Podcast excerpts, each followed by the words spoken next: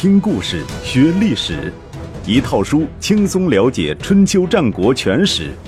有声书《春秋战国真有趣》，作者龙震，主播刘东，制作中广影音，由独克熊猫君官方出品。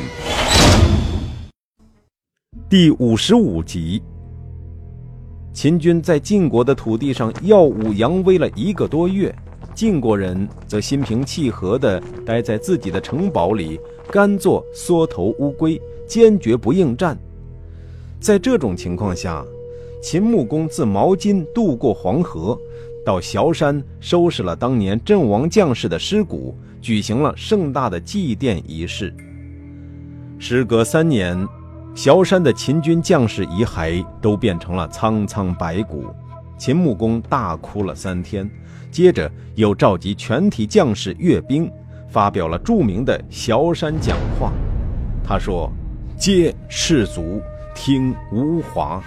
于是告如：古之人谋，黄发翻翻，则无所顾。”翻译成现代文是：“喂，全体将士听清楚了，你们不要吵。”我在这里要跟大家共勉，遇事谋划要像古人一样，听从长者的建议，才不会犯错误。这还是在批评自己当年没有听从简书之言，所以遭受失败。《左传》评价说：“秦穆公是真正的领袖之才，用人考虑周全，不因为一次失败而否定一个人，用人不疑，信任专一。”所以，孟明氏能尽其为臣之心力，始终不懈，心怀畏惧而思修德政。孟明氏是百里奚的儿子，公孙支推荐百里奚于奴仆之中。后世有人解释说，这是一举而得贤二世。所以，《左传》将孟明氏的成功归根于公孙支。洗刷了两次战败的耻辱之后。秦军班师回朝，这一次秦晋之间的军事冲突，在历史上被称为王冠之役。秦国在军事上取得了有限胜利，而晋国审时度势，及时避免了将冲突扩大化。所以，单纯的从军事上讲，此役乏善可陈，不够痛快；但从全局上看，它对秦晋两国都产生了深刻的影响。王冠之役在很大程度上打击了晋国人的傲气，他们开始反思这些年来过于盛气凌人的对外政策，并且付诸实际行动，以此改善同中原诸国的关系。公元前六二四年冬天，秦国人撤走后不到半年，晋国主动向鲁国表达了歉意，热情邀请晋文公再次访问晋国。上一次鲁文公访晋遭受的屈辱，其记忆尚未完全消退。但是接到晋国的邀请后，鲁文公仍然不计前嫌，忍辱负重来到了晋国。这一次，他不仅见到了晋襄公，而且受到了晋襄公相当隆重的接待。在欢迎宴会上，晋襄公雅兴大发。摇头晃脑地念了一首“青青者鹅”的诗来助兴。“青青者鹅”见于《诗经·小雅》，其中有“既见君子，乐且有仪”之句。晋襄公借此把鲁文公比作君子，大加赞赏。知书达理的鲁国人被捧得飘飘然，在大夫叔孙得臣的指点下。鲁文公神色凛然地走下台阶，向晋襄公拜谢说：“小国受命于大国，哪里敢不端庄慎重？有幸得到您如此大礼相待，哪里还有比这更快乐的事？小国之所以开心，是因为大国的恩惠呀。”晋国人的高帽子自然送得贴切，鲁国人的马屁也拍得恰到好处。晋襄公听了，连忙也走下台阶，诚挚邀请鲁文公一起登台，在护城拜礼。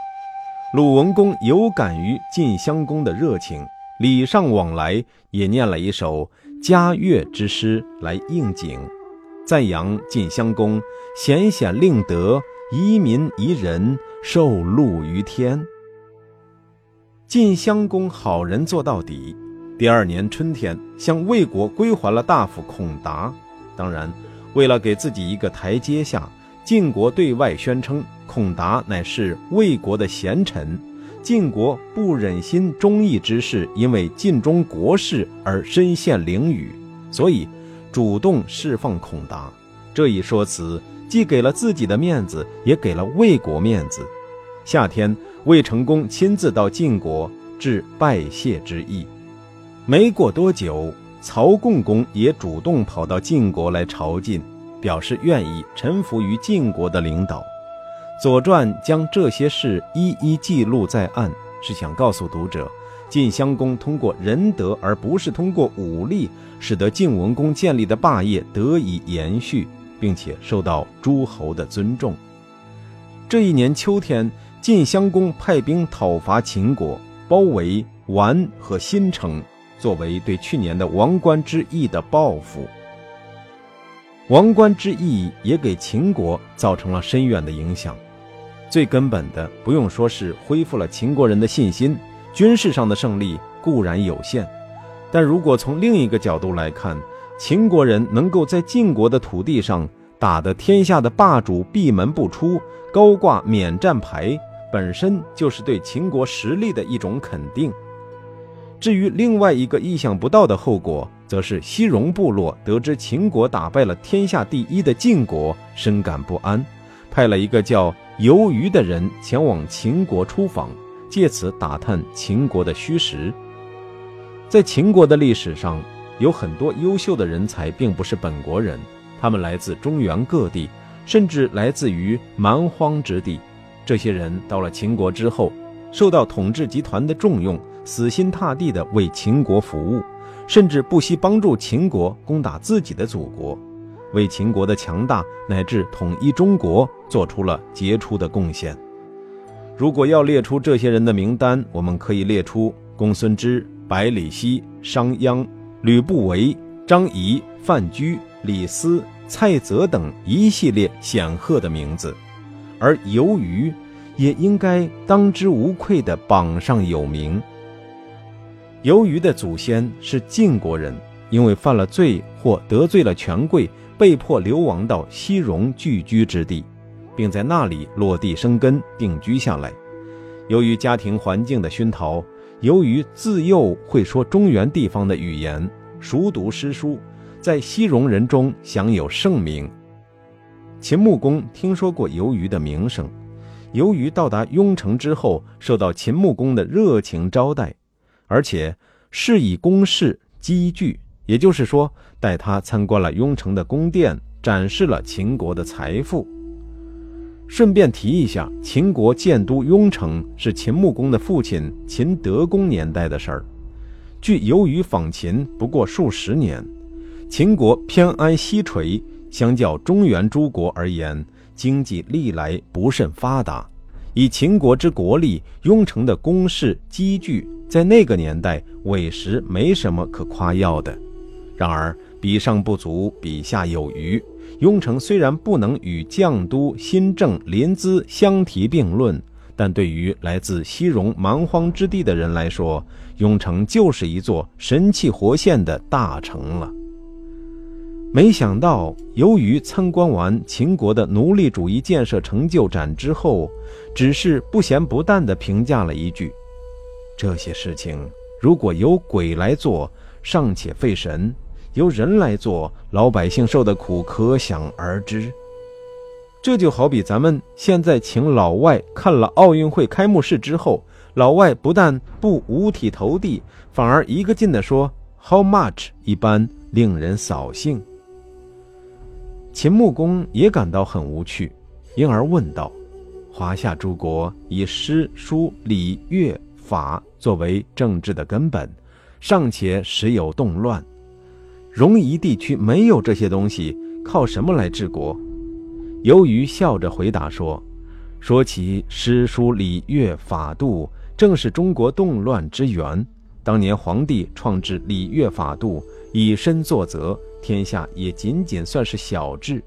到了后世，统治者日益骄奢淫逸，越来越喜欢用刑罚来对付人民，而人民不堪重荷，又怨恨统治者不施德政，因此上下互相抱怨，矛盾积累到一定程度，就演变为动乱，甚至于亡国。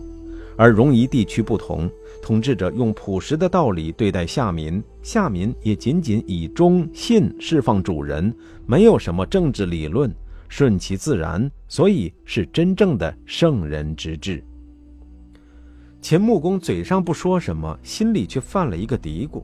回去之后，他问内史辽：“我听说邻国有圣人，是本国之忧。现在由于就是这样一个人。”我担心他成为秦国的忧患，你有什么好办法？简单，杀了他。别扯淡，提点实际的建议。我要用他。这个嘛，容人不是对我们的诗书礼乐不屑一顾吗？我有一个主意，咱们给西戎首领送一支女子乐队过去，让他沉溺于其中，不理政事，然后派人去西戎。请求他将由于留在秦国，造成他们君臣之间的猜忌；又故意将由于留下来，不放他回西戎，造成由于自己想留在秦国的假象，扩大他们君臣之间的不信任。通过这些手段，不愁由于不归顺于您。好主意。秦穆公听了内史辽这番话之后，摸着脑袋，喜不自禁。我很怀疑这个内史辽是不是穿过时光隧道去看过《水浒传》，尽得宋江无用之辈的真传。接下来一连几天，秦穆公天天都找游鱼见面，而且不顾尊卑，与其同席而坐，共桌而食，一边吃一边问由于一些西戎地方的风俗、地理、人物，甚至军事方面的事儿。由于有问必答，说得头头是道，聊得越来越多，就越发坚定了秦穆公要将此人收为己用的决心。与此同时，由内史辽亲自挑选十六位美少女，组成一支吹拉弹唱、色香味俱全的女子乐队，送到了西戎首领的大帐。没人会拒绝这么一份厚礼，如内史辽所预想。西戎首领得到这支女子乐队后，果然从此不理政事，转而醉心于中原音乐研究和妇女研究，早把由于出使秦国的事儿丢到了爪哇国。等到由于从秦国回来，一切都变了样，大帐内一片歌舞升平，春意盎然。很显然，首领并不想听他的出访见闻，只想听女子十六乐坊演奏秦宫秋月。由于劝了几次没有效果，而秦国那边不断派人暗中拉拢他，也引起了首领的怀疑。由于与西戎首领之间的隔阂越来越大，没过多久，由于主动离开西戎地区，再一次来到了秦国的雍城。公元前六二三年，王冠之役的第二年，秦国以孟明氏为统帅。采用游鱼的计谋，分化和讨伐西戎各部，一举征服十二支西戎部落，向西开辟了千里疆域，成为西戎的霸主。秦国的实力得到突飞猛进的增长。捷报传到王城洛邑，周天子锦上添花，给秦穆公送去一只金鼓，以示庆贺。金鼓是礼乐之器。身为诸侯而获得天子赠予的金鼓，在当时是非常让人眼热的荣誉。以称霸西戎、获赠金鼓为标志，秦穆公达到了他个人事业的顶点。两年之后，秦穆公去世了。在那个年代，秦穆公以其仁德而非文治武功获得天下的尊重，在秦国与晋国的关系史上。秦穆公曾经扶持过晋惠公和晋文公两任君主，没有秦穆公的帮助，就不会有晋文公的上台，也不会有晋国的霸业。考虑到秦国还曾多次解救晋国的饥荒，我们也可以这样说：秦穆公之于晋军、晋民、晋国均有莫大的恩惠。然而，从历史的记录来看，秦穆公对于自己的这些功劳似乎没有要求更多的回报。即使在打败晋惠公之后得到的河外五城，也因公子羽的入质而及时归还了晋国。除此之外，秦国没有得到任何直接的好处。晋国反倒是有多次恩将仇报的举动，一再伤害秦国人的感情，但这些伤害没有影响秦穆公的理性判断，也没有影响他的仁人之心。泛舟之役中，他那句“其君是恶，其民何罪”，可以说是数千年后我们将日本帝国主义与日本人民区分对待的最初蓝本。在秦穆公的领导下，秦国的国力有较大幅度增长，这与他的用人不疑、敢于担当领导责任的人力资源政策有关。